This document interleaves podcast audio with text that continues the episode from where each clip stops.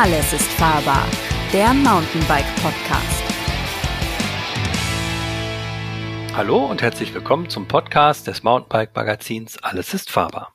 Mein Name ist Christian Ziemek, ich bin der Host dieses Podcasts und heute geht es um das Thema Alles über Rucksäcke. So vermeidet ihr Fehlkäufe. Und da ich beim Mountainbike Magazin den Hut auf habe in Sachen Zubehör, wozu ja auch Rucksack, Rucksäcke gehören, habe ich André Schmidt, unseren Redaktionsleiter, eingeladen, der mir heute ein paar Fragen stellen wird. Hallo André. Genau, hallo.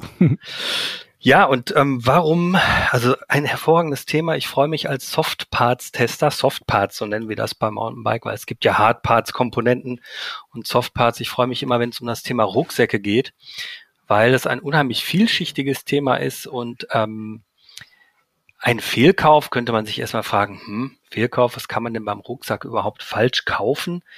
Ähm, und da würde ich einfach mal eine kleine Einleitung machen, ähm, die Darf so ein ich bisschen. gleich eine erste Frage stellen? Stell eine erste Frage, ist mir Na, auch gleich total als, recht. äh, wie heißt es, Wellenbrecher oder Eisbrecher oder so. Ähm, Rucksäcke, er- also jetzt ernsthaft, ist das nicht irgendwie 2019? Ich, ich denke, so alle coolen Jungs und Mädels tragen doch jetzt Hipbags. Warum denn Rucksack? Genau, ich, ich hatte erahnt, dass diese Frage kommt. ähm, ja, und die Frage ist tatsächlich, glaube ich, auch berechtigt, ähm, weil äh, so ein bisschen ähm, der Gedanke ja ist, ähm, wie oft kauft man sich im Leben einen Rucksack? Die Dinger halten ewig, wenn sie nicht gerade total billig und irgendwie äh, schlechteste Produktion sind. Ähm, das heißt, wahrscheinlich hat irgendwie jeder schon einen Rucksack. Ähm, aber die, äh, die Thematik Hip Bag und jetzt gibt's neuerdings einen Trend, das, das, das, was gerade so der ganz heiße, äh, der ganz heiße Trend ist, ähm, sind so Westen oder Chest Rigs. Ähm, die hat man wahrscheinlich noch nicht unbedingt gesehen, kommen aus dem Laufsport, aber um deine Frage zu beantworten, Hip Bags sind gerade total hip. Ich glaube, ähm, wenn es da draußen in der Welt noch Menschen gibt, die eine richtige Tour fahren wollen, ähm, im klassischen Sinne des Tourenfahrens, dann ist ein Rucksack in dem Fall die bessere Wahl. Ich finde Passt persönlich. mehr rein. Bitte? Passt mehr rein. Passt mehr rein und ähm, ist, sagen wir mal, bei mehr reinpassen, also bei höherer Beladung auch tatsächlich ergonomischer für den Rücken. Ähm, du sagst es, äh, Hipbags sind jung und hip und äh, junge Leute merken vielleicht ihren Rücken auch nicht so unbedingt. Aber wenn man so ein Hipbag mal wirklich vollpackt und da zwei Liter oder sagen wir mal ähm, Hipbags Einsatzbereich sehe ich persönlich so bei zwei Stunden vielleicht. Zwei Stunden nicht zu warm, nicht zu viel hochfahren, weil sonst braucht man wieder zu viel Wasser. Das ist wieder Gewicht. Man kann eine Trinkflasche ans Rad Kann ja, machen, an, klar. kann ja ans Rad, genau. Genau. Aber man hat ja auch ein bisschen Werkzeug dabei. Und gerade die Jungs, äh, die Kann auch ans Hipbags fahren, bitte? Kann ja auch ans Rad.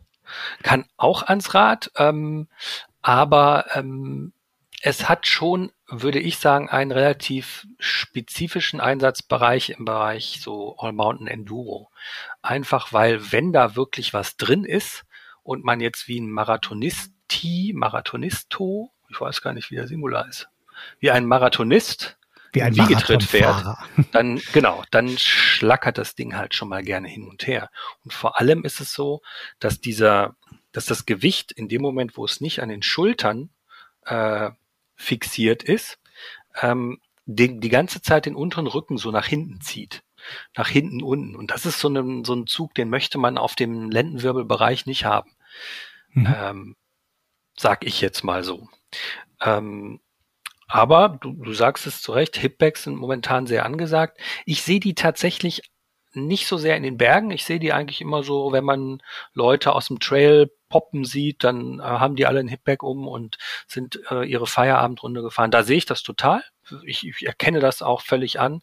Aber in dem Moment, wo man eine Regenjacke mitnehmen muss, vielleicht Knieprotektoren nicht die ganze Zeit trägt, äh, Handy, Werkzeug, ein Riegelchen, ähm, Ich finde gerade Knieprotektoren finde ich, da wird es schwierig. Das kann man zwar auch ans Hipback irgendwie dran binden, aber dann, dann wird es wirklich schlackrig. das wird dann ja auch breit irgendwann. Ne? Ja. Und ähm, da würde ich sagen, hat das, es hat seine Berechtigung, aber so im Bereich äh, längeres Fahren finde ich es dann finde ich es dann schwierig. Und wir haben auch ähm, ja schon mal Hipbags getestet fürs Magazin. Ähm, da ist auch genau das so ein bisschen rausgekommen, dass so ab zwei Kilo wird es dann echt eng, weil es dann irgendwann auch so am so unangenehm zieht in einem Bereich, dass man dann irgendwie Rückenschmerzen davon bekommt, auch wenn man äh, noch jüngeren Datums ist. Ja. Ähm, und um nochmal auf die neuen Trends äh, zu kommen, es gibt jetzt von Evoc eine Hydration Vest, also so eine Art Weste mit äh, Trinksystem drin gibt's auch schon so ein bisschen länger von anderen Herstellern, Montaigne und ähm, jetzt kommt Osprey gerade mit einem Chest Rig. Das ist letztlich wie eine, wie eine kleine Tasche, die man sich vorne vor die Brust macht. Ähm, ist noch ein bisschen minimalistischer, kommt so ein bisschen aus dem Trailrunning-Bereich, ist meist aus superluftigem Netzmaterial und kann auch Werkzeug aufnehmen, ist aber überwiegend eigentlich so, um den Wasservorrat dabei zu haben. Und wenn man jetzt sagt, ich möchte hier was super leichtes haben, ich will auf keinen Fall zu viel schwitzen oder ich brauche sowieso kein Werkzeug, ähm, außer vielleicht ein kleines Minitool und äh, Regenjacke brauche ich auch nicht. Ich weiß, das Wetter ist stabil. Ähm, dann ist das vollkommen, vollkommen in Ordnung, das so zu machen. Ähm, aber ich würde jetzt mal sagen, so aus eher klassischerem ähm, Mountainbike Mountainbiking-Gedanken heraus, ähm, ist so ein, so ein richtiger Rucksack immer noch irgendwie die bessere Wahl. Ja, ähm, und da, also wenn man so über Rucksäcke generell redet, ähm, und ich bekomme ja auch irgendwie als Tester öfter mal so im Bekanntenkreis die Frage, ach, ich, mein, ich habe immer Rückenschmerzen, Schulterschmerzen und so weiter. Ähm, wenn ihr schon einen Rucksack habt und ihr habt ein Problem damit, dann müsst ihr nicht sofort losrennen und einen neuen kaufen. Meistens ist es eine Einstellungsfrage. Ähm, und zwar geht da, dreht sich da tatsächlich alles irgendwie um den Hüftgurt und gar nicht so sehr um die Schultergurte. Man könnte ja meinen, der Rucksack, naja, das ist das Ding mit den zwei Dinger, mit den zwei Gurten dran, die hänge ich mir über die Schulter und äh, alles ist fein. Aber eigentlich ähm, ist der Hüftgurt das wichtigste Element, um einen sagen wir mal, beschwerdefreies Trageerlebnis zu haben. Denn der soll die Last des Rucksacks aufnehmen und auf den Hüftkamm. Genau, der verteilt die auf die Hüfte. Ne? Genau, auf der Hüfte abstützen. Ähm, und dann könnt ihr da eigentlich ziemlich viel reinpacken, je nachdem wie groß der Rucksack natürlich ist. Und ähm, äh, habt keine in, also in seltensten, seltensten Fällen dann noch wirklich Beschwerden. Ähm, Fährst du von der Einstellung hoch wie runter gleich? Also ich fahre oft, also ich habe auch natürlich, versuche immer das Gewicht komplett natürlich auf die, auf die Hüfte zu haben, merke aber oft, dass ich hoch so ein bisschen an den Schultergurt ein bisschen lockerer vielleicht unterwegs bin und das merkt man natürlich dann beim Runterfahren schnell, weil es dann doch ein bisschen schwänzelt und dann ziehe ich oft so beim Runterfahren noch mal ein bisschen nach. Absolut. Also genauso mache ich es auch. Ähm, wenn ich jetzt so in welligem Terrain unterwegs bin, dann habe ich irgendwie so eine Mittelstellung. Aber angenommen, ich bin jetzt wirklich in den Bergen unterwegs und ich fahre irgendwie eine Dreiviertelstunde wirklich nur hoch, dann dann ziehe ich den Hüftgurt so an, dass das Gewicht auf den Hüften liegt und der Rücken quasi auch ein bisschen frei ist. Dann mhm. kann es dann ja auch schon mal luftig werden, damit man nicht so schwitzt. Man hat ja auch keinen Fahrtwind. Und dann ist das äh, eigentlich die beste Einstellung für mich. Ähm, was ich persönlich so ein bisschen schwierig finde manchmal sind, sind die Brustgurte. Es gibt ja noch den Gurt, der oben quer geht, der die Hüften, mhm. äh, die äh, Schultergurte ja, der sitzt manchmal an der falschen Stelle. Bitte? Ich habe manchmal das Gefühl, ja, der ist manchmal zu hoch, finde ich. Selbst wenn ich ihn ganz runterziehe. Hm. So von der Grundein, also vom, äh, vom Grundsetup. Ja, ja. Also genau, das kommt oft, ähm, glaube ich, daher, weil das, äh, wenn die verpackt werden, dann werden die äh, Schultergurte so ein bisschen um den Rucksack herumgeschlungen und dann wird bei vielen Herstellern der Brustgurt tatsächlich genommen, um das Paket möglichst kompakt zu machen, damit man wahrscheinlich nicht so viel Platz im Container braucht dafür. Äh, und das ist irgendwie, dann könnte man ja sagen, okay, da müsste es ja mittig sitzen, aber meist sitzt irgendwie oben, um das Päckchen so, so schmal wie möglich zu kriegen. Aber du, äh, genau, also man kann den meist in der Höhe verstellen. Da ist so ein Kunststoff-Slider, den kann man äh, meist drauf und runter schieben. Bei manchen, bei manchen muss man ihn aushängen und dann in einer anderen Position wieder Fummelig einhängen. ist es meistens, finde ich. Bei mir ist der immer zu kurz. Ich habe ja. irgendwie einfach oben, ich habe einfach eine breite Brust, haha. Ich weiß auch nicht warum, ich bin ja eher klein und kompakt, aber bei mir ist der manchmal wirklich zu kurz, um ihn, wenn ich meine Bergaufposition habe, noch richtig zuzukriegen. Dann zieht er die Hüft, die Schultergurte schon wieder so zusammen, dass ich dann denke, okay, für, für eine Abfahrt ist das irgendwie sinnvoll, dann sitzt alles schön stramm und nichts wackelt. Aber da ist es manchmal so, dass ich da auf jeden Fall am Anschlag bin. Und ähm, ja, äh, genau, Fehlkäufe vermeiden ist so ein bisschen das Thema und ähm, wir haben jetzt viel über den Hüftgurt gesprochen. Deshalb, ähm, angenommen, ihr seid mit eurem Rucksack jetzt gerade nicht glücklich, dann macht einfach mal Folgendes vielleicht mit jetzt, wenn ihr den Podcast hört, äh, eine äh, 20 Sekunden Anleitung, wie man den jetzt sozusagen einstellt. Also, ihr packt den Rucksack voll, hängt ihn über die Schulter mit den Schultergurten. Die macht ihr erstmal richtig lang. Und dann wird der Hüftgurt so geschlossen, dass wenn ihr an eurer Hüfte rechts und links vom, äh, also oberhalb des Oberschenkels tastet, dann könnt ihr da die Hüfte ertasten. Und darüber sollten die, sollte der Hüftgurt verlaufen.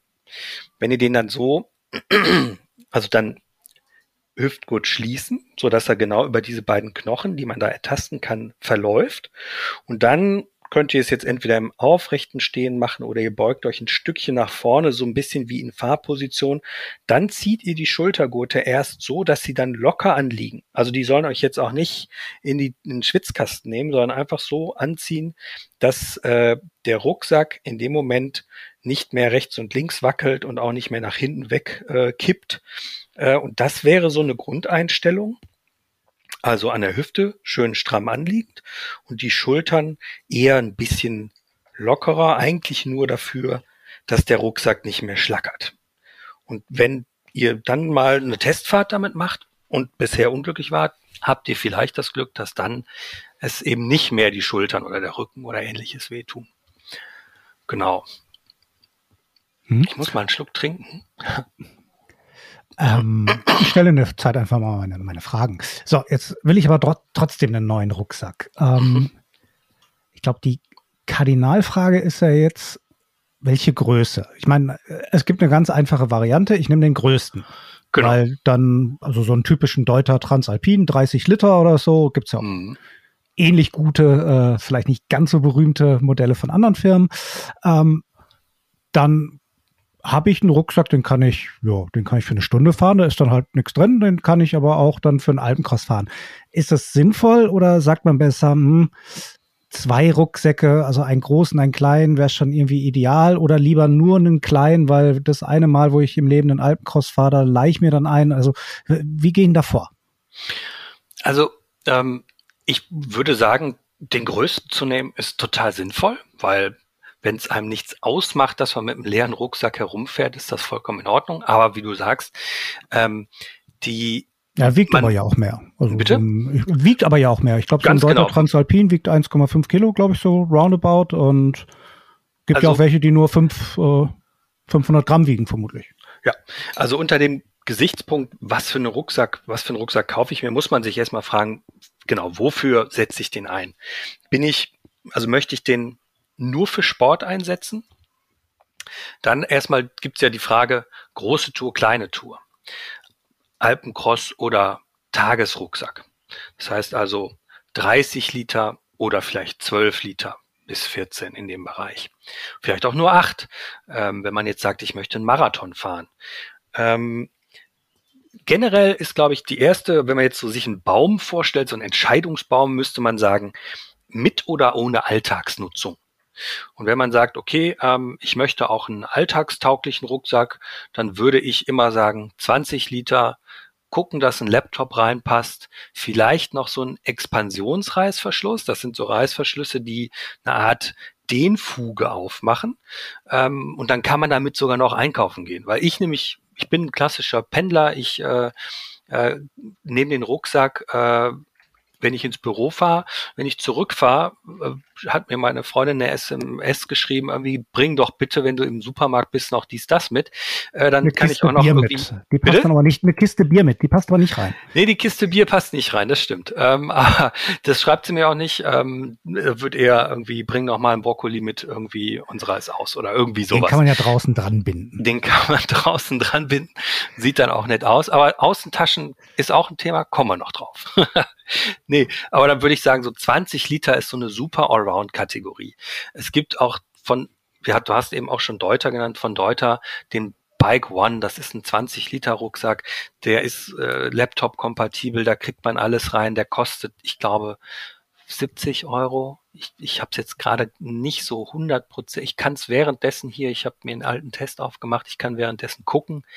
Ähm, aber das ist so ein Allrounder, da kriegt man alles rein. Ähm, der geht nicht kaputt, also man bindet sich auch lange. Deuter Balkon, ungefähr 80 Euro. Wiegt 750 Gramm ungefähr, ist total robust und ähm, man kann damit irgendwie alles machen. Und wenn man jetzt sagt, ich möchte aber nur eine Sportnutzung, dann muss man sich irgendwie schon überlegen, ähm, will ich äh, einen Rucksack für die ganz große Tour, Alpencross? Dann braucht man tatsächlich einen Alpencross-Rucksack ähm, mit Hüttenübernachtung. Da muss das ganze Hüttenequipment rein. Dann braucht man Verpflegung, man braucht irgendwie Erste-Hilfe-Set, man braucht eine gewisse äh, Stauraum für, für Werkzeug, Schlauch, vielleicht sogar teilt man sich mit jemand anderem ein bisschen den Stauraum. Trotzdem würde ich behaupten, man kommt bei einem Alpencross, wenn man nicht gerade einen Gepäcktransport hat und äh, Vollservice, dann kommt man um so ein großes 28, 30 Liter Ding nicht rum. Aber da ist die Frage berechtigt, wenn man jetzt sagt, der Traum eines jeden Bikers ist ja äh, oder ist ja von vielen Bikern einmal im Leben ein Alpencross, dann kauft man sich für einmal im Leben einen Rucksack. Vielleicht kann man den auch ausleihen, klar. Oder gebraucht kaufen als, als äh, für das eine Abenteuer sozusagen. Aber weil man natürlich gerade da natürlich dann auch was, was Tolles manchmal haben will. Ähm, du hast gerade was gesagt, 70, 80 Euro, ähm, robust.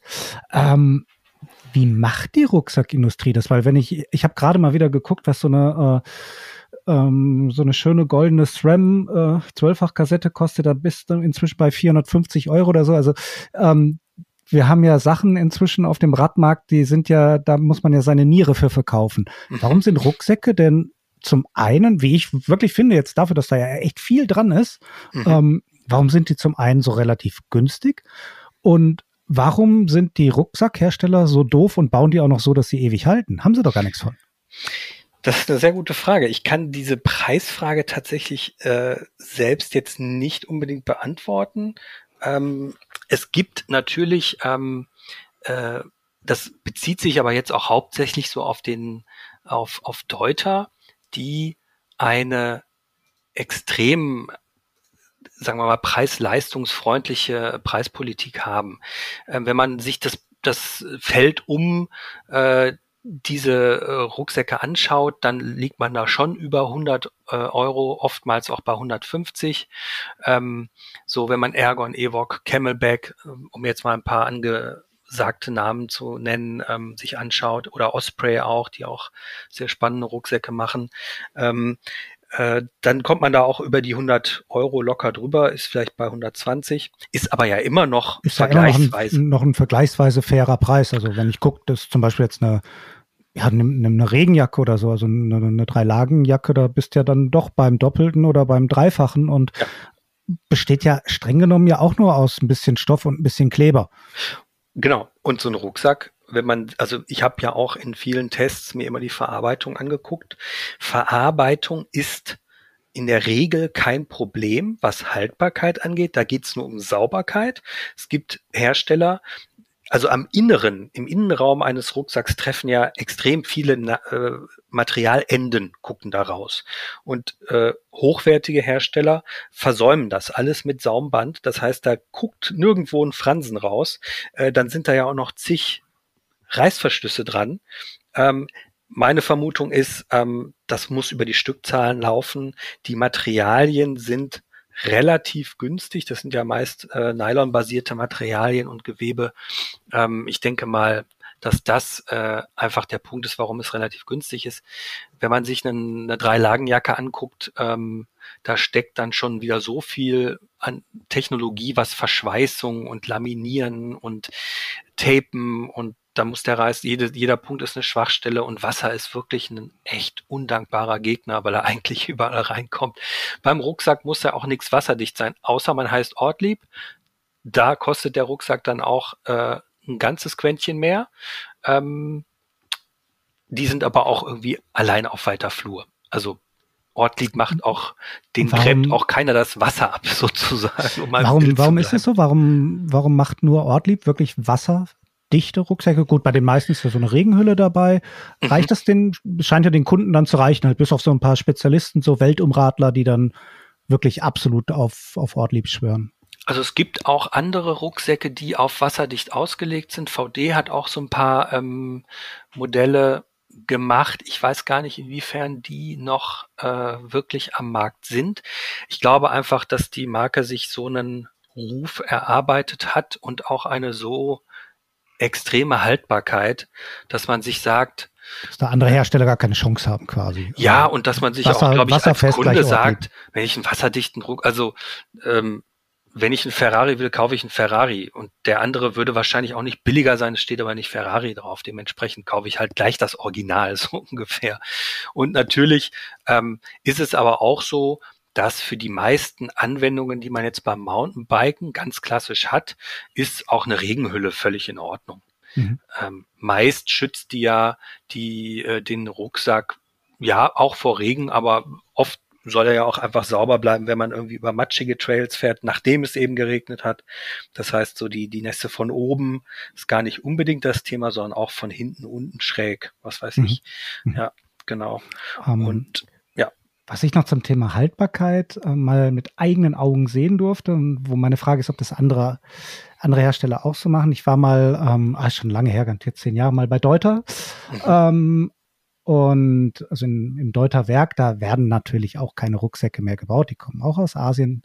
Ähm, aber was die da machen, sind, die haben eine unglaubliche Ersatzteilversorgung. Die haben die Schnallen von Rucksackmodellen von vor 30 Jahren noch. Mhm. Und in so riesigen, ähm, so Setzkästen quasi, alles natürlich beschriftet. Das heißt, wenn dein Deuter Rucksack ähm, im Prinzip noch okay ist, aber die ist so eine Schnalle gebrochen hm. und das Ding ist 20 Jahre alt, dann kannst du bei Deuter anrufen, sagen, hier der und der, die und die Seriennummer. Ähm, dann machen die dir einen Kostenvorschlag, dann schickst du den hin und dann setzen die dir quasi wieder die neue Schnalle ein.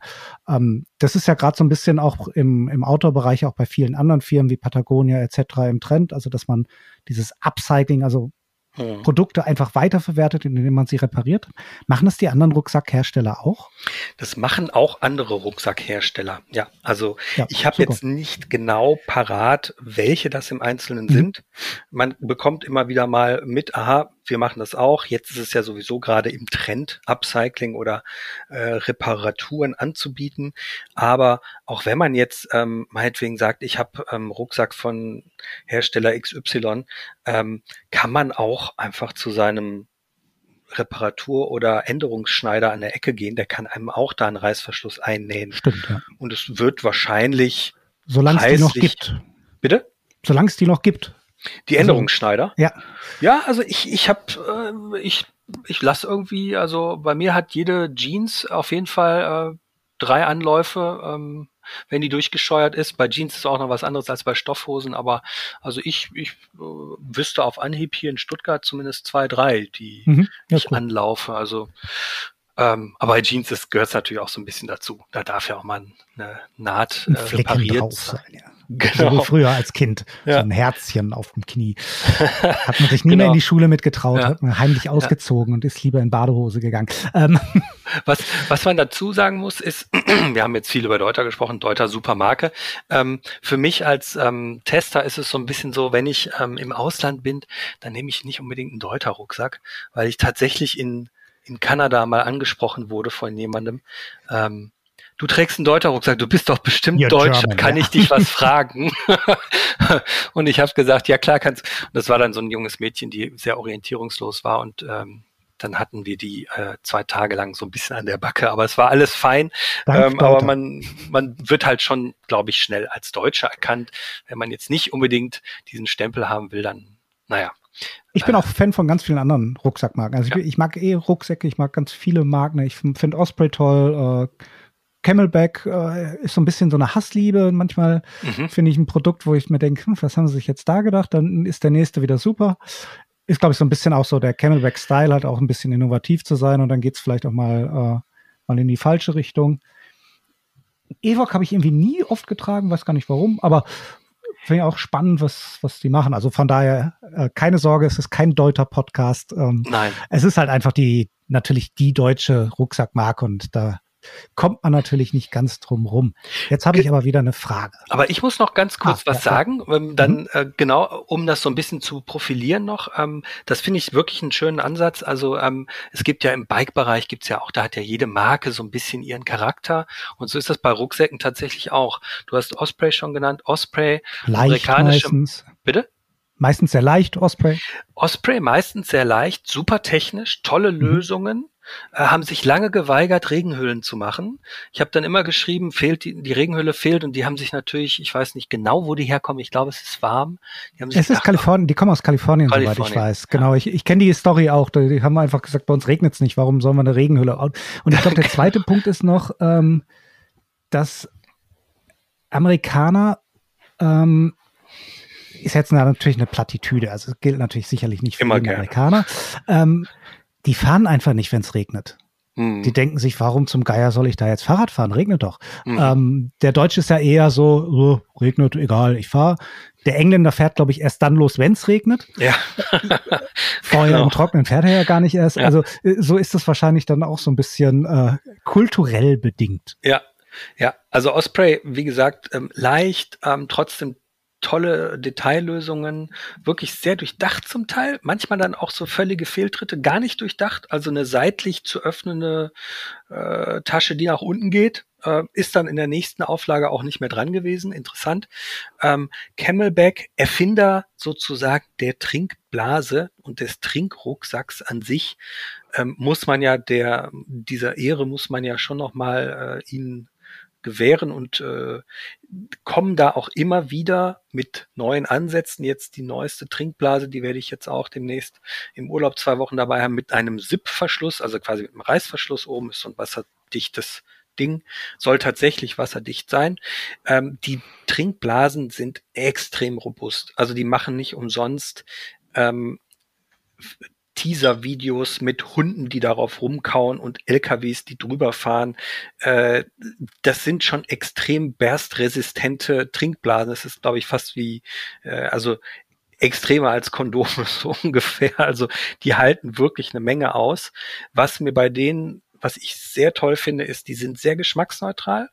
Ähm, der andere Hersteller, der viele Trinkblasen macht, ist ja ähm, Hydra Pack da habe ich ab und zu so ein bisschen so ein chemisches äh, Geschmäckchen im Mund, äh, was dann aber auch wieder ähm, sich verflüchtigt. Aber ähm, genau, Camelback ähm, machen öfter mal neue Lösungen. Die haben eine spannende Rucksacklinie gehabt. Lowrider, da war das ganze Gewicht, sollte sehr tief sitzen. Das hat, ist so ein bisschen wieder weg vom Fenster. Das äh, hat sich nicht so gut verkauft. Ähm, Evok, du hast es gesagt, ist so ein bisschen auch äh, so die Freeride-Marke und mittlerweile im, in der breiten Masse sehr angekommen. Bunt, hip, Protection ähm, und auch spannende Lösungen packen auch, machen auch die aktuelle Trail Pro Linie hat große Hüfttaschen, was ich super finde, weil man wirklich viel Gewicht auf die Hüfte bekommt. Ähm, und arbeiten schon seit jeher. ähm, Aber Protection ist nochmal ein anderes Thema, kommen wir später noch zu. Ähm, genau, und wen hattest du noch genannt? Ähm, Ja, VD macht noch Rucksäcke. Genau, wen VD ist so ein bisschen, haben zum, zum Teil auch sehr innovative Ansätze gehabt oder haben sie auch noch, ähm, ist so ein bisschen Geschmackssache, gibt aber wirklich spannende Lösungen. Ähm, einen Rucksack, der fürs Bergauffahren ähm, weiter vom Rücken weggetragen werden kann, so wie wir es vorhin schon ähm, erwähnt haben, und der für die Abfahrt herangezogen werden kann. Ist der äh, ist ein Alpencross-Rucksack, Bike Alpine Pro 28 Plus. Ähm, spannendes Ding, bisschen Geschmackssache. Und jetzt ähm, ganz spezielle Marke noch, Ergon. Ergon, oh ja, oh ja, Ergon, ähm, äh, genau, völlig vergessen oder untergegangen. Ergon ähm, hat eine große Range von wirklich kleinen Rucksäcken bis, also die haben wirklich das Minimalste, was die haben, ist quasi ein Rückenprotektor mit einem äh, Trinksystem und äh, gingen auch oder gehen auch hoch bis zu richtigen Alpen-Cross-Rucksäcken. Ähm, der ganz große hat auch, oh, ich glaube, der hat weit über oder der hat 33 Liter gemessen. Das ist der BX4 Evo. Verstellbare Rückenlänge, ähm, ein Monster von einem Rucksack, also da kriegt man wirklich alles rein und ähm, hat Ergon hat lange Zeit äh, das verstellbare Rückensystem gehabt. Bei kleineren Rucksäcken gehen sie wieder ein bisschen davon weg, haben dafür stärkere Polster, die eine wirklich starke Rückenbelüftung ermöglichen ähm, und machen Rucksäcke, die leicht, aber trotzdem sehr vielseitig sind. Mhm. Und oh. ja. Wenn wir doch bei den Marken sind, dann stelle ich doch noch eine Frage zu den Marken. Jetzt habe ich, ähm, es gibt ja noch viele Bike-Marken. Mhm. Cube, Scott, ich weiß gar nicht, ob Giant was macht, Specialized macht, glaube ich, keine Rucksäcke. Ähm, sind die genauso gut? Entwickeln die das auch oder sind das eher so MeToo-Produkte? Ich glaube, ganz früher die ersten Cube-Rucksäcke waren, glaube ich, umgelabelte Deuter-Rucksäcke, was ja nicht, schle ja, nicht ja. schlecht ist. Ähm, kann man da auch bedenkenlos zugreifen oder sollte man da eher bei einer klassischen Rucksackmarke bleiben? Das ist so von bis. Also ich habe ähm, die Erfahrung gemacht, zum Beispiel Shimano hat auch äh, Rucksäcke im Programm. Die sind jetzt meines Wissens ähm, im letzten Jahr ausgelaufen, überwiegend. Die haben noch ein bisschen äh, Commuting, also so Alltags äh, Rucksackgeschichten. Äh, die waren super. Das waren tolle Rucksäcke, die ähm, hatten auch eine eigene Entwicklung, wenn mich nicht alles täuscht. Das war auf jeden Fall nichts gelabeltes. Äh, sehr eigenständiges Konzept, tolle, tolle Rucksäcke, gut verarbeitet, alles fein. Ist irgendwie, glaube ich, nicht so gut angekommen. Ähm, Scott versucht so ein bisschen äh, sehr, ja, ähm, die wollen sehr leicht sein machen da zum Teil es zu leicht, dass sich also das Rückensystem so dünn ist, dass es schon wieder so Richtung Rücken des Fahrers drückt. Ähm, ist immer irgendwie auch eine Geschmacksfrage. Ähm, aber ich muss schon, wenn ich ehrlich bin, sagen so, äh, also klar, als Tester gehe ich natürlich an jeden Rucksack, der vor mir liegt, unbefangen dran und da deshalb sage ich auch auch Hersteller von Bikes können gute Rucksäcke machen. Aber ähm, da sollte man schon genauer hingucken und äh, vorher einen Test im Mountainbike-Magazin lesen im Idealfall. Weil ähm, so ein Rucksack äh, so klar irgendwie das Konzept ist, das ist irgendwie eine Tasche mit so vier Riemen dran und das schnallt man sich an den Körper. Äh, das ich sag mal, die Geschichten, die um Rucksäcke erzählt werden von Deuter, Ergon, Evo, Camelback, das ist auch nicht alles nur ausgedacht und Marketing. Also da steckt schon viel Know-how drin, da steckt viel Erfahrung drin.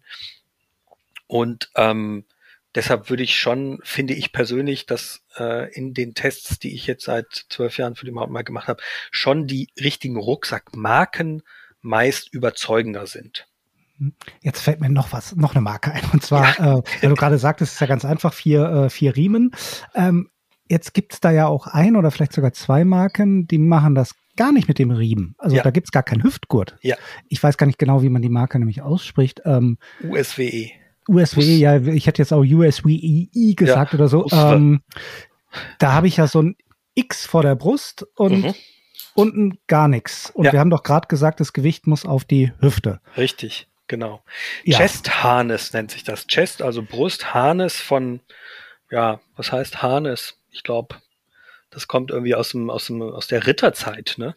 Also wie so ein, wie so ein, auf jeden Fall ist es so, man muss sich vorstellen, von rechts und links kommen zwei Gurte, die werden über dem Brustbein geschlossen und äh, das ist die Fixierung des Rucksacks. Sie machen also US USWE. Harness heißt übrigens Geschirr im Prinzip. Geschirr, sehr gut. Das okay. Pferdegeschirr.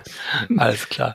Ja, ich wusste jetzt nicht die Übersetzung. Auf jeden Fall Chest Harness oder ähm, äh, haben, äh, Shimano hat tatsächlich auch eine Zeit lang Chest Harness Rucksäcke gemacht.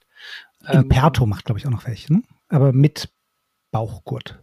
Die, welcher Impreto, Marke? Imperto, Impreto, Österreich. Ach so, Impetro Gear. Ja. Impetro Gear, ja, ja, genau. genau. Ja, richtig. Ja, die haben zwar auch dieses X, ja. Genau, kleine Marke, frische Marke. Ähm, du hast im Dauertest das ganze Genau, so äh, das System mit ja. Wechselrucksäcken ja auch ganz spannend, ja. Mhm. Ähm, genau. Ähm, USWE ist so die bekannteste Marke, die man damit auch so ein bisschen in die Öffentlichkeit oder äh, ich glaube so ein bisschen als erste da waren, kann man glaube ich jetzt ohne das äh, absolut. Die zumindest glaube ich populär gemacht haben, also genau. die halt Werbung auch für gemacht haben und ja auch dann glaube ich gute Pro-Rider gehabt haben um, oder ja. immer noch haben, um dann halt zu zeigen, wie gut das System ist. Klar. Schwedische Marke, ähm, interessanter Ansatz, wie gesagt, ähm, dass äh, es kommen zwei X-förmige äh, oder zwei V-förmige Gurte, die über der Brust geschlossen werden. Das sieht dann so ein bisschen wie ein X aus. Ähm, Gedanke ist der, äh, der Werbespruch ist No Dancing Monkey, kein tanzender Affe aus, auf dem Rücken, also keinen tanzenden Affen auf dem Rücken zu haben, wenn man zum Beispiel springt oder ähm, andere Manöver beim Fahren macht, äh, anspruchsvolle Trails fährt, wo man sich viel bewegen muss, dann soll das Ding einfach da bleiben, wo es ist und überhaupt sich nicht bewegen. Ähm, ist ein bisschen ein zweischneidiges Schwert. Ich muss persönlich sagen, ich bin gar kein Fan aus dem einfachen Grund, weil ich bin ein Tourenfahrer und habe immer ein bisschen mehr Equipment dabei. Ähm, das führt bei mir dazu, dass ich ähm, das gesamte Gewicht auf dem Brustkorb habe. Und ich habe es ich habe die Rucksäcke ja auch schon getestet. Ähm, das Problem ist dann, wenn da ein bisschen mehr drin ist als drei, vier Kilo, dann drückt mir das den Brustkorb so zusammen, dass ich das Gefühl habe, ich kriege keine Luft. Also ich werde jetzt nicht blau im Gesicht oder rot oder grün, aber ich, das Atmen fällt mir dann wirklich schwerer. Und deshalb ähm, würde ich sagen, aus, also ich persönlich ähm, dass diese Rucksäcke bis zu einer Zuladung so oder im Gesamtgewicht des Rucksacks von, sagen wir mal, drei Kilo sind die in Ordnung. Ähm, aber alles, was darüber geht, finde ich dann nicht optimal. Die machen auch so ein bisschen den Ansatz Gravity, also Enduro, Downhill, Bikepark. Äh, viele Modelle haben auch einen Protektor drin so dass das Ganze eher so ein bisschen, ich sag mal, so ein bisschen wie eine Handytasche mit Protektor drin ist, ohne mich da jetzt äh, allzu ernst zu nehmen. Aber ähm, das ist so dieser Ansatz und das Problem ist aber auch, ich meine, ich bin jetzt kein Freiluftakrobat und springe wer weiß wie weit, aber wenn ich mit so einem Rucksack mal ein bisschen springe oder mal einen, einen längeren Drop mache oder ähnliches, da muss ich den schon richtig festmachen, damit er dann eben nicht auf meinem Rücken tanzt oder mitspringt. Weil ich persönlich dann lieber einen kleinen äh, Rucksack benutze mit Hüftgurt, der da unten ja auch fixiert ist und dann eben auch nicht mitspringt, wenn ich mal springen will. Mhm. Also ähm, spannendes Konzept, aber ich persönlich bin nicht so überzeugt äh, davon, es gibt auch einen Tourenrucksack von USWE. Ähm, den hatte ich allerdings noch nicht in der Hand zum Testen. Ähm, da würde, glaube ich persönlich, ähm, so ein bisschen auch das, diese Gewichtsfrage dagegen sprechen. Aber du könntest ja jetzt zum Beispiel sagen, ich habe das Impetro Gear äh, System getestet und bei mir hat es super funktioniert. Äh, bei Impetro ist halt auch noch ein Hüftgurt ja dabei. Ah. Also das ist quasi ein, also eine Kombination aus beidem und da funktioniert es natürlich dann sehr gut. Man mhm. kann tatsächlich den Hüftgurt auch lösen und merkt schon, dass es dann stabiler ist, als wenn ich jetzt nur Schultergurte hätte. Ähm, das wird mir bei dem Rucksack jetzt aber auch alleine nicht ausreichen. Also ich habe den Hüftgurt immer mit dran. Mhm. Ähm, das ist allerdings auch ein relativ äh, massiver, schwerer Rucksack, glaube auch mit 25 Litern. Also da passt schon, passt schon ein bisschen was rein. Das wäre mir jetzt nur mit diesem Harness hm. tatsächlich zu wenig. Aber die Kombination aus beiden ist natürlich wiederum sehr gut. Also der sitzt dann natürlich schon richtig, richtig gut und richtig satt. Hm. Ähm, jetzt aber mal wieder was ganz anderes. Organisation. Mhm. Ich bin ja eigentlich auch so ein, äh, so ein Organisationsfreund, ähm, so im Leben wie auch beim Rucksack. Ähm, und habe da schon gerne so meine Täschchen und weiß dann, okay, da ist das Tool drin, da ist das Lever, da ist der Leverman drin, da ist Schlauch und so weiter und so fort. Jetzt hatte ich vor kurzem mal einen Rucksack hier, ich verrate die Marke jetzt mal nicht. Ähm, der bestand, das war auch so ein Albencross-Rucksack eher, der hatte drei riesige Hauptfächer und in den Hauptfächern waren, glaube ich, jeweils nochmal zehn Unterfächer gefühlt. Ähm, ich habe in diesem Ding nichts wiedergefunden. Ich wusste nicht, wo das war. Das war völlig äh, ich war völlig lost in diesem Rucksack. Mhm. Wahrscheinlich, ich habe ihn inzwischen auch zum Hersteller zurückgeschickt. Wahrscheinlich sind da immer noch Sachen von mir drin. ähm, dürfen sie behalten, alles gut. Sonst ein toller Rucksack eigentlich, aber äh, warum nicht eine große Tasche und, und drei kleine? Also wie sieht denn der, ist das Geschmackssache oder sagst du, ach komm, ein Sack und alles rein? Oder ähm, worauf sollte man da jetzt als Käuferin, als Käufer achten? Also äh, es ist natürlich wie alles im Leben irgendwie Geschmackssache. Ähm, Ortlieb macht es vor, die haben fast, also die haben ja sozusagen eine stabile Außenhülle, so sozusagen einen, einen wasserdichten Sack. Und innen drin gibt's dann meist rechts und links äh, oder oben unten so ein paar Organizer-Fächer, wo man, äh, sagen wir mal, das Wichtigste schnell parat hat, also äh, Schlüssel, Handy, etc. Die sind sozusagen, was Organisation angeht, äh, eine eigene Nummer, weil eigentlich verfolgen die das Prinzip ein Sack und alles rein und äh, zwei, drei Sachen, da haben wir mal ein Spotlight drauf, dass man sofort danach greifen kann und der Rest, ach, schmeißt doch rein und wühl drin rum. Und das funktioniert für mich persönlich super. Also ich mag total das Prinzip. Ähm, das andere Extrem sind Rucksäcke, die mm, überorganisiert sind. Ich glaube, das kommt so ein bisschen aus dem Gedanken, dass man sagt, äh, Mountainbiker haben Werkzeug dabei, die haben Verpflegung, die haben irgendwie äh, Pumpen und Smartphone, was weiß ich was, Schlüssel und, und Gels und Tralala dabei und auch noch eine Trinkblase. Und für alles brauchen wir jetzt ein Fach. Und als es dann aufkam mit den äh, Gaskartuschen, äh, also äh, CO2-Kartuschen, um das, äh, die waren dann so vor sechs, sieben Jahren, hatte irgendwie, hatten alle eine Gaskartusche dabei. Äh, da brauchte man noch einzelne Kartuschenfächer und ach, ich glaube, der beste Mittelweg ist wirklich die klassische Unterteilung in drei Hauptfächer, ähm, dass man also, also in drei Fächer für die Organisation, das heißt also ein großes Hauptfach, da ist entweder das Trinkblasenfach separat mit einem Reißverschluss nochmal zugänglich oder es ist ins Hauptfach integriert, so als Einhänger.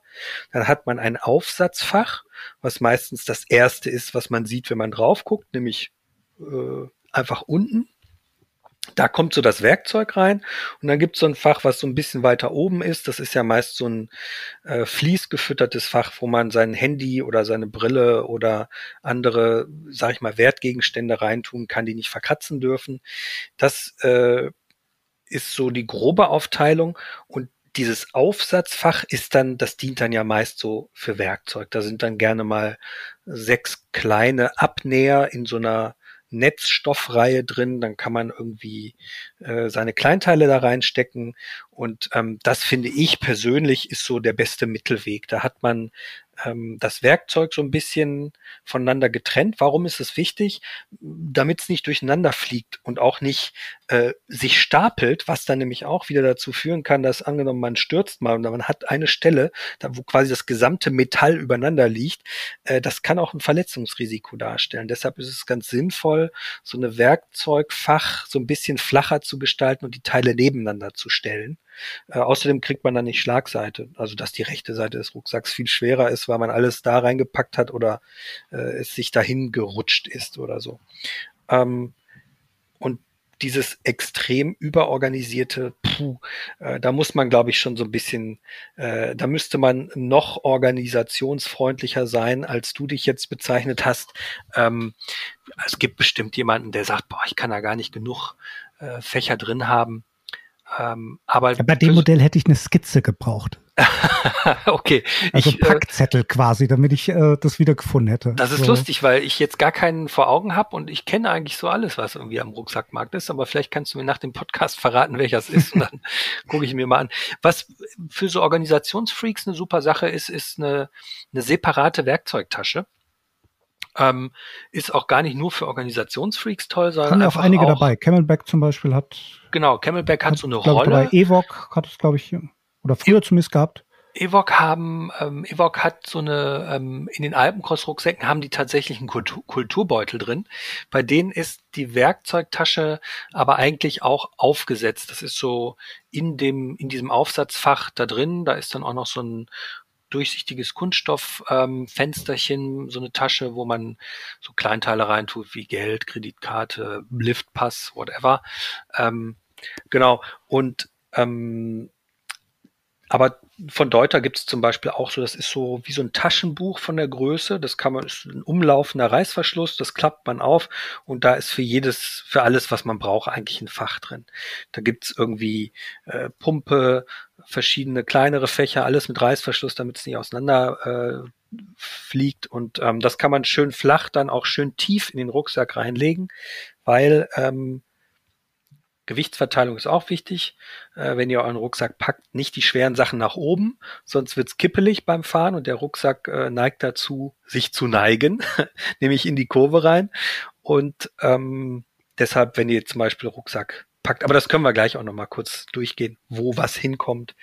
Ähm, ja, so viel zum Thema Organisation.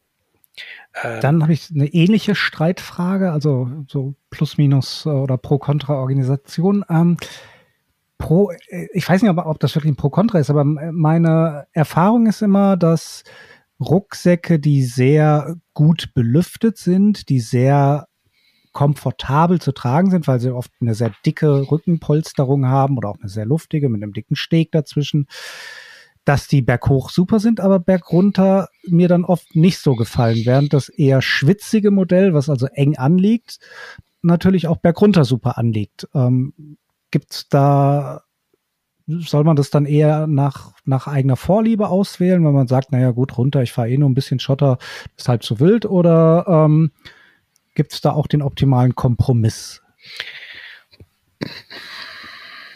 Den optimalen Kompromiss gibt's da leider nicht, weil äh, Rucksäcke, die sich so richtig an einen schmiegen, ähm, ich nenne es jetzt einfach mal so, ähm, natürlich auch nicht viel Luft Zirkulation zulassen. Ähm, es gibt so ein bisschen einen Mittelweg, der neu ist, um nochmal auf Ergon zu kommen. Der BX2 Evo, das ist ein kleiner Rucksack, der hat, glaube ich, 10 plus 2 Liter. Die haben auch so einen kleinen Expansionsreißverschluss. Der schmiegt sich richtig an, hat aber so dicke Polster, die sind ich würde mal so fast sagen, drei Zentimeter dick. Das sind wirklich richtige Öschis. Ähm, oben äh, und unten jeweils zwei. Also vier Polster ungefähr und in der Mitte ist, ist eigentlich nichts. Der sitzt trotzdem super äh, geschmeidig am Rücken und äh, so, wenn man jetzt äh, so ein bisschen auf sein Gewicht und jetzt nicht irgendwie alles das Überflüssige mitnimmt, sondern wirklich sich aufs äh, Nötigste beschränkt, dann ist der vollkommen ausreichend auch für eine Tour. Ähm, ist aber auch so ein bisschen eine Ausnahme dieser Rucksack. Ähm, die meisten, wenn man jetzt mal wieder Deuter heranziehen darf, ähm, Deuter hat ja dieses Airflow-System, also zwei große. Genau, so zwei so, so nierenförmige, lange. Genau, lange, lange Polster, Streifen mit Mesh äh, beziehungsweise Netz, ja, nee, Mesh ist das, mit so einem 3D-Mesh, was äh, luftig ist und Abstand zum Rücken hält.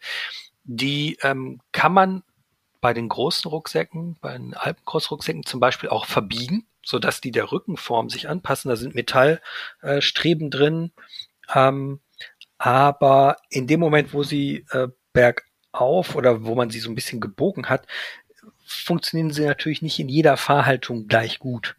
Weil wenn man sich mal aufrichtet oder äh, ein bisschen mehr im Stehen fährt, dann möchte man vielleicht den Rücken auch mal so ein bisschen gerader machen.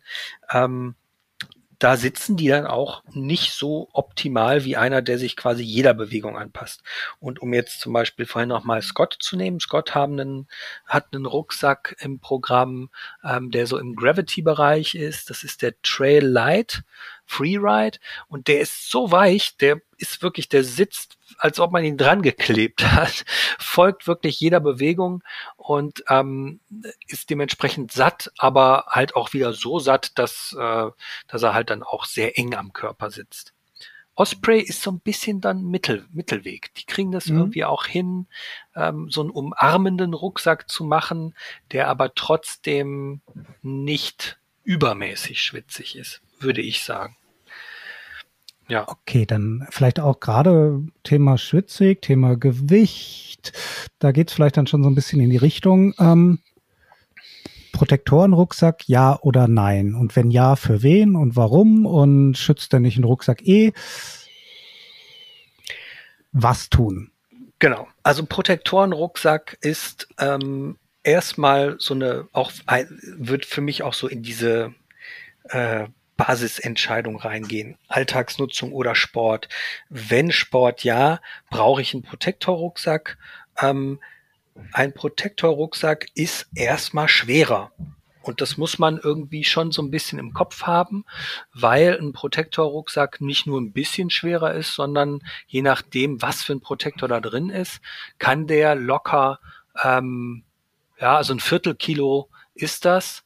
Das ist äh, beim Deuter Attack Rucksack sind das sogar 330 Gramm. Das ist schon ein Drittel Kilo. Ähm, das muss man sich schon überlegen. Und die Bauweise ist auch sehr robust, meistens bei äh, Protektor-Rucksäcken, weil die Zertifizierung dieses Schutzsystems, was es ja ist, die erfolgt immer im Aufbau. Das heißt also, in dem Moment, wo man den, ähm, den Protektor herausnimmt, ist es ein, dann ist es bei Deuter ganz schön, da erscheint dann auch ein Totenkopf, der einem sagt, Achtung, Achtung, ähm, dieser Rucksack ist jetzt kein Protektor-Rucksack mehr. Und ähm, deshalb muss man sich das schon überlegen. Äh, ich glaube, wenn man viel technische Trails fährt und ähm, auch das Geld übrig hat, weil so ein Protektor-Rucksack kostet auch ein bisschen mehr. Die liegen auf jeden Fall äh, über 100 Euro, äh, meist so knapp unter 200, also so 170, 190 rum. Ähm, und man sich sagt, ach ja, gut, wenn ich den im Alltag nutzen will, kann ich den Protektor rausnehmen. Das ist bei vielen so, bei nicht allen. Aber ähm, wenn man wirklich sagt, ich bin Trail Junkie, ich äh, lasse es krachen und ähm, möchte meinen Rücken auf jeden Fall schützen, dann ist das total sinnvoll. Man muss aber auch dazu sagen, angenommen, man sagt, ich bin jetzt nicht so ein Rabauke, ich äh, bin eher der Tourenfahrer und ähm, fahre überwiegend Schotter und äh, Trails fahre ich jetzt auch nicht hart am Gas, sondern eher ein bisschen mit äh, mit Bedacht und eher ein bisschen lockerer, dann muss man auch einfach sagen, äh, bis in die späten 90er, ich weiß es aber nicht ganz genau, waren sogar Trinkrucksäcke im Downhill-Sport als Rückenprotektoren zugelassen.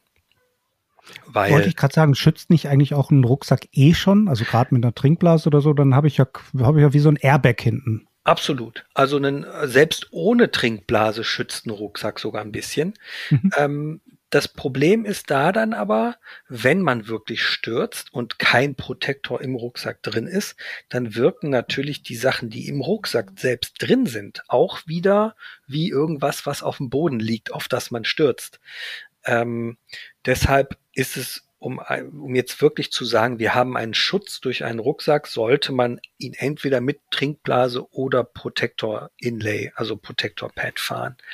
Und ähm, ja, äh, Aber ja auch allemal besser dann als der, der Hipback, um zum, zum Anfang quasi zurückzukehren, weil der schützt Fall. mich ja dann wirklich gar nicht. Nee, der schützt gar nicht. Ähm, der ist vielleicht sogar, wenn man jetzt wirklich eine Rolle vorwärts macht, in dem Moment, wo er da im unteren Lendenwirbelbereich sitzt und dann noch so ein, hat man da so einen Knubbel sozusagen, dann ist der vielleicht sogar noch äh, schuld daran, dass man zusätzliches Hebelmoment auf diesen Bereich der Wirbelsäule bekommt, was man auch einfach nicht will.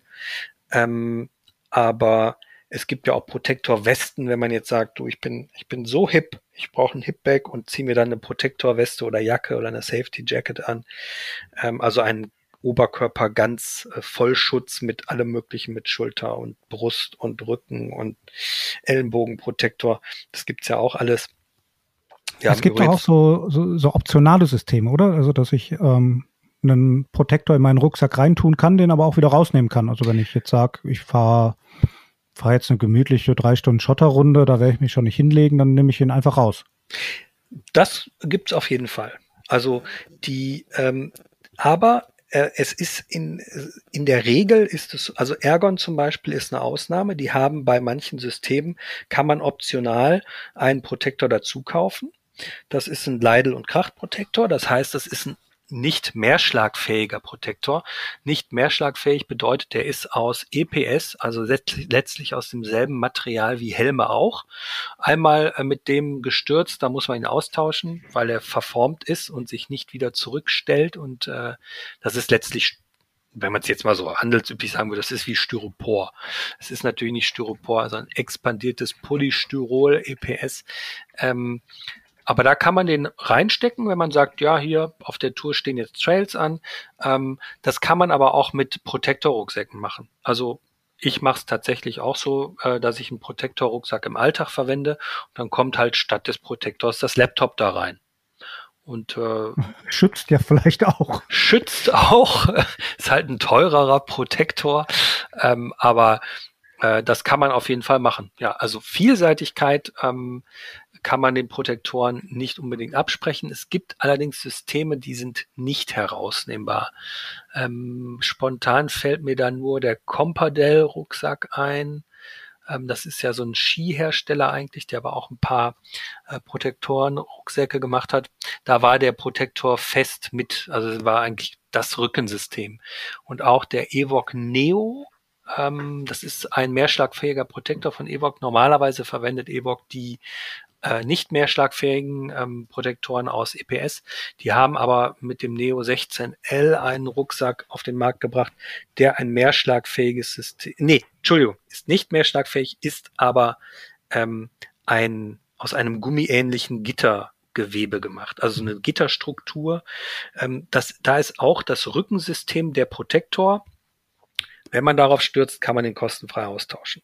Ich glaube, der allererste Deuter Attack, der war auch ähm, nicht herausnehmbar. Das war quasi, mhm. das war eigentlich ein, das war eigentlich ein Protektor, auf den ein Rucksack aufgebaut war und mhm, nicht ja. umgekehrt. Also ja. nicht ein Protek nicht ja. so eine Platte, die da irgendwo in einen bestehenden Rucksack reingesetzt wurde, sondern vom Prinzip her komplett anders. Trug sich sensationell, mhm. hatte auch sensationellen Schutz, aber war natürlich dafür, dass da, glaube ich, dann nur zehn Liter rein, äh, reinpassten, natürlich unfassbar schwer. Ja. Also auch nochmal, um äh, der, der äh, rechtlichen, äh, dem rechtlichen Aspekt Genüge zu tun. Ähm, ihr könnt einen Rucksack, äh, einen Protektor-Rucksack ohne Protektor fahren, aber dann ist er nicht zertifiziert äh, in seiner Schutzwirkung. Der, die, die Zertifizierung erfolgt immer im Aufbau.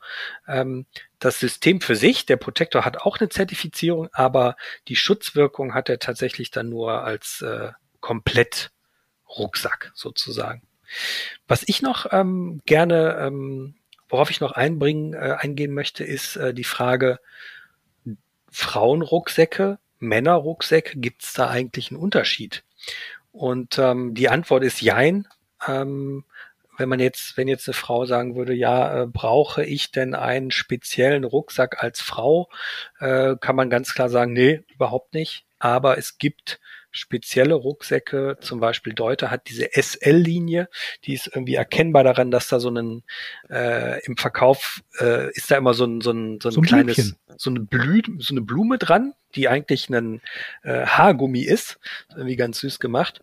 Ähm, die SL-Rucksäcke sind haben meist eine kürzere Rückenlänge und sind ein bisschen schmaler gefasst. Also die, die ein bisschen schmaler von der äh, vom, von der Rückenbreite.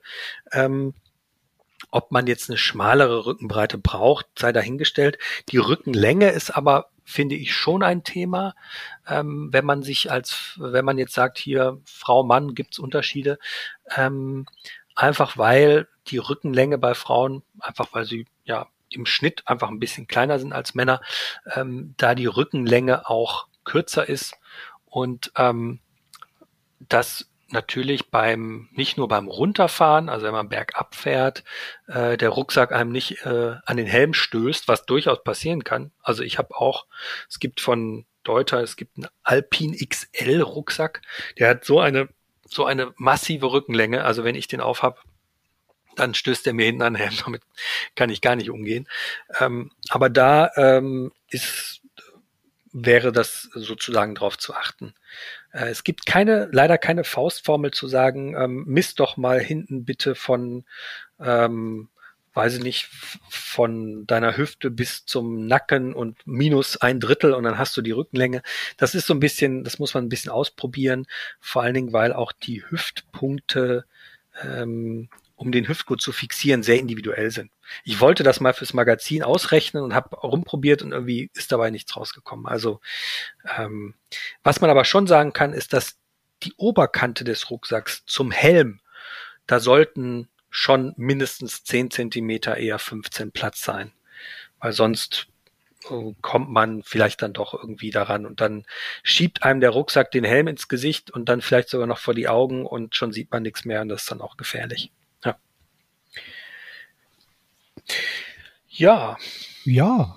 Ich habe trotzdem noch was. Genau. Dann also ich wollte noch, ähm, ich wollte noch äh, auf einen Paradoxon aufmerksam machen. Was mich immer so ein bisschen wundert, ist die Kategorie, die Marathon äh, Race Kategorie. Die haben fast alle keine Seitentaschen. Und ich würde doch sagen, wenn ich jetzt äh, Marathon fahre und ich bin flott unterwegs und will mir irgendwie den Riegel äh, äh, mal eben zwischen die Kiemen schieben, weil ich, äh, damit der Mann mit dem Hammer nicht kommt und meinen Hungerast irgendwie beschert.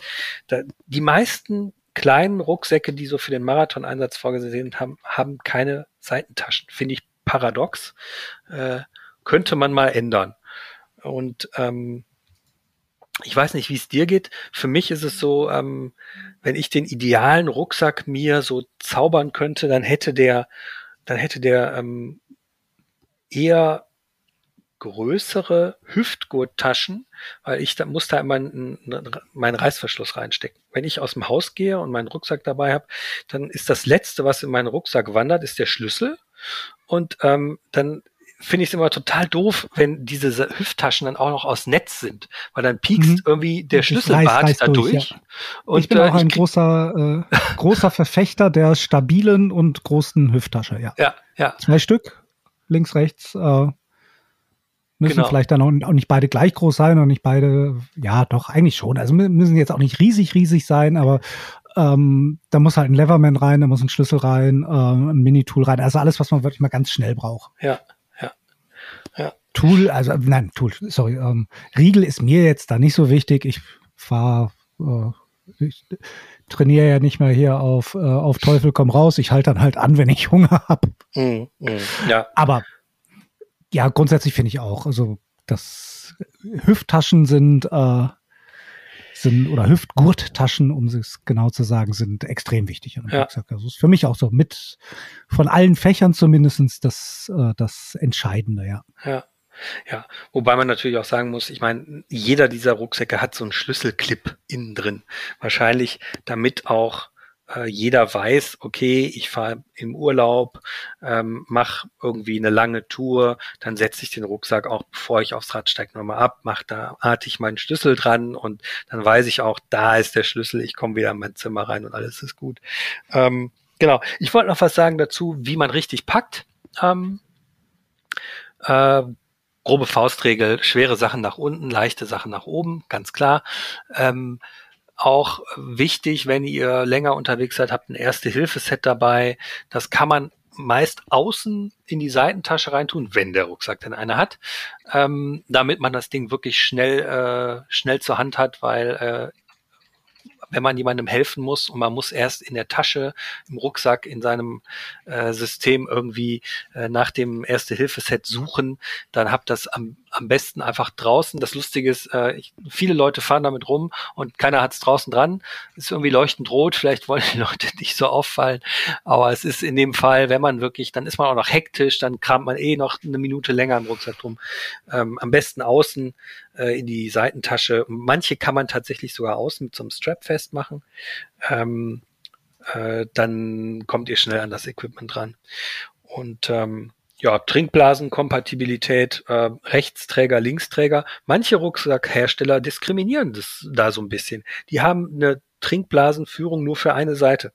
Das finde ich schwierig. Da, ich meine, Linkshänder werden wahrscheinlich den Schlauch mit links nehmen äh, und dann äh, trinken wollen und äh, manche zwingen sozusagen auch den ähm, den Schlauch auf die rechte Seite. Ähm, ist ein bisschen Geschmackssache, aber wenn ihr darauf achtet, dann ärgert ihr euch später nicht mehr. Genau. Ja. So, kommen wir jetzt zurück äh, zu Reißverschlüssen. nee. Ja, ich denke, ähm, ich hoffe, ich habe deine Fragen alle be beantworten können. Wunderbar, ja, danke. Wir sind auch genau bei einer Stunde. Ähm, ja, wenn euch der Podcast gefallen hat, ähm, dann abonniert ihn einfach hier auf der Seite, wo ihr ihn gehört habt. Ähm, der Podcast äh, erscheint auch ähm, überall, wo es Podcasts gibt, also Spotify, Deezer, iTunes etc. Ähm, Folgt dem Mountainbike Magazin ähm, über Facebook, Instagram und Co. Und natürlich kauft euch das Magazin, ganz wichtig. Wir sind das orangene Magazin, Mountainbike Magazin. Ihr bekommt es am Kiosk oder ihr könnt es euch als Abo nach Hause bestellen. Ähm, ja, bleibt äh, gut äh, gerüstet, ähm, habt Spaß am Mountainbiken und nicht vergessen, alles ist fahrbar, ist recht mit dem richtigen Rucksack. Dahin und tschüss. Ciao, danke. Alles ist fahrbar. Der Mountainbike Podcast.